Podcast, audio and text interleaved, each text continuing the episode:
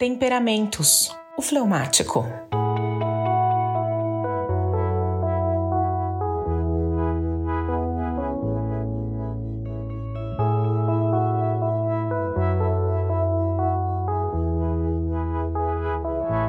Que tal conhecer o temperamento mais fácil de se conviver?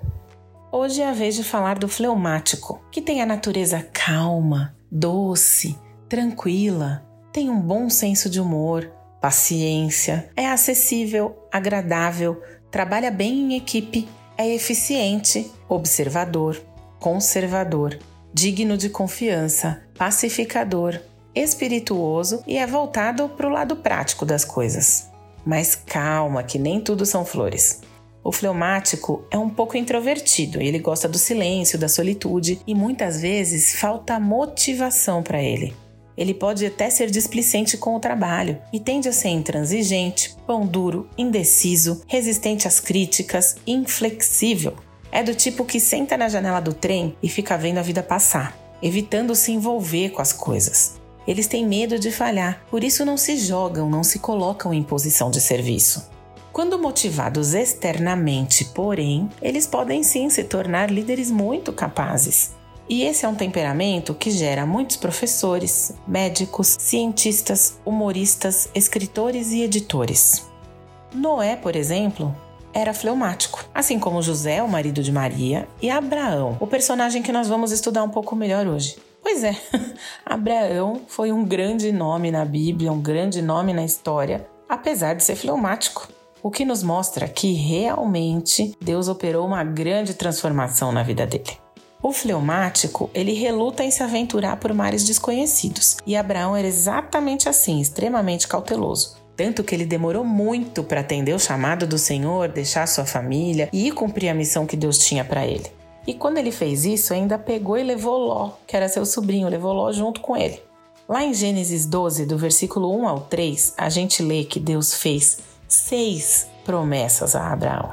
Olha só.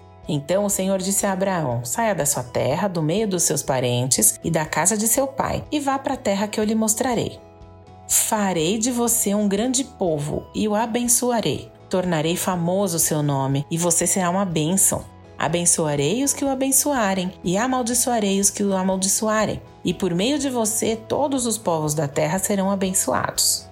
Abraão tinha 75 anos quando de fato ele deixou a sua terra e foi cumprir essa missão. A falta de fé que ele demonstrou antes disso podia ter evitado um monte de confusões e muito sofrimento. E na verdade a mesma coisa acontece na nossa vida também, né? Principalmente das pessoas que têm esse temperamento fleumático, porque elas têm uma dificuldade enorme em confiar, inclusive em confiar nas promessas de Deus e na sua fidelidade. O fleumático é o temperamento que suporta melhor a pressão. E é nessas horas de pressão que a gente consegue identificar nossa verdadeira natureza, né? O nosso caráter, a nossa personalidade. E ao lado dos coléricos, os fleumáticos crescem, eles se erguem nas ocasiões de dificuldade. Mas o colérico ainda é um pouco menos eficiente do que o fleumático, então tem uma vantagem aqui. Mas a passividade dos fleumáticos, que nós vemos muito clara na vida de Abraão, é um problema, porque ela faz com que os homens desse temperamento muitas vezes sejam dominados por suas esposas. E isso aconteceu com Abraão. No capítulo 16 de Gênesis, nós lemos que a impaciência de Sarai para ter um filho, que aliás tinha sido uma promessa do Senhor, levou essa mulher a arquitetar um plano para que o marido gerasse um filho com uma das suas servas. Abraão concordou com esse plano, engravidou Agar e gerou Ismael. Depois, quando Isaac, o filho da promessa, nasceu, ele precisou expulsar Ismael de casa para mais uma vez agradar Sarai, sua esposa. Uma lição importante para os fleumáticos aprenderem é que nada de bom se consegue com a acomodação e com o medo, que é um outro traço forte do temperamento fleumático de Abraão. A cura para o medo é o poder sobrenatural de Deus, o seu amor e a sua ação em nossa vida. Mas isso acontece quando nós nos entregamos totalmente a Ele. E quanto mais Abraão foi abrindo seu coração para Deus, crescendo no conhecimento de Deus e confiando mais no Senhor, mais o medo dele foi se dissipando.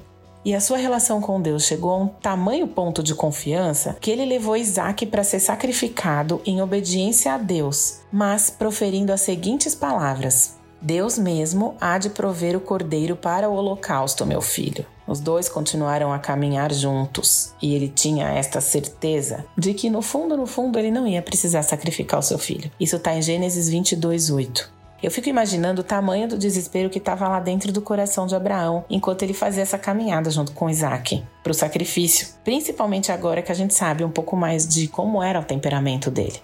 Mas ele sabia quem era Deus, ele sabia quem era o Deus em qual ele cria aquele que já havia cumprido diversas promessas em sua vida e que não haveria de abandoná-lo agora. E essa lição é grande, né?